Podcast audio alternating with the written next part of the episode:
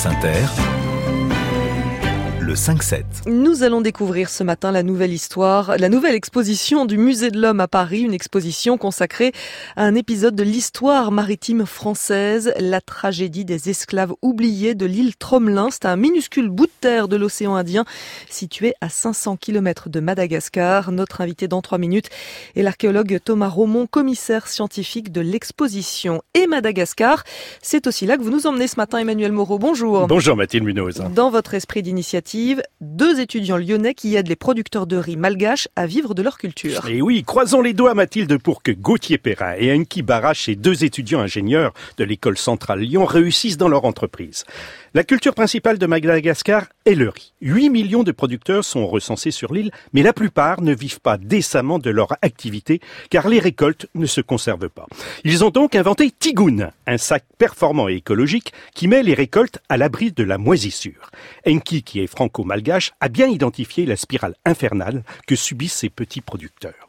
En fait, aujourd'hui, en absence de moyens de conservation performants, les producteurs de riz malgache sont enfermés dans un cercle vicieux d'endettement. D'un côté, ils sont contraints de vendre leur riz dès la récolte, au moment où les prix sont les plus bas. Et comme ils n'arrivent pas à stocker, six mois après la récolte, ils sont obligés de racheter du riz à prix d'or pour leur propre consommation, s'endettant encore, et ainsi de suite. Et notre sac, justement, permet d'éviter ce cercle vicieux en leur permettant de stocker leur riz, donc d'une part de vendre leur riz plus tard à un prix plus juste, mais également d'en garder pour leur propre consommation et de ne pas avoir à en racheter six mois après à prix d'or. Qu'est-ce que ça va améliorer dans le quotidien des producteurs de riz? Alors nous, on a chiffré que grâce à notre solution, le producteur de riz peut économiser une somme qui est équivalente à la scolarisation de 4 enfants, dans un pays où le taux d'alphabétisation est particulièrement faible. Ah oui, les résultats sont, prometteurs. En effet, il y a de quoi être euh, enthousiaste avec euh, ce projet. Euh, Emmanuel, vous les avez vus, ces sacs? Eh oui, Mathilde. Enki avait avec lui celui de 100 kilos qu'il est en train de tester en laboratoire. Enki.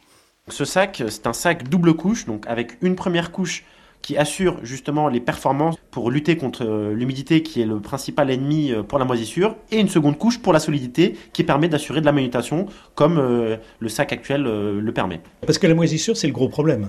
Exactement. Aujourd'hui, le souci qu'ont les, les, producteurs de riz malgache, c'est que leurs sacs, les sacs actuels, permettent une conservation maximale de un mois, au-delà de laquelle la moisissure attaque le riz et donc qui n'est plus disponible. Et nous, notre sac, on veut passer à 12 mois de conservation jusqu'à la prochaine récolte en empêchant justement ces moisissures.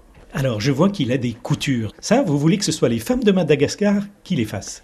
Oui, c'est exactement ça. C'est quelque chose de très important pour notre projet. Donc, c'est ce qu'on appelle l'empowerment. On veut utiliser le savoir-faire qui est déjà présent à Madagascar, et en particulier le savoir-faire des femmes, pour construire nos sacs.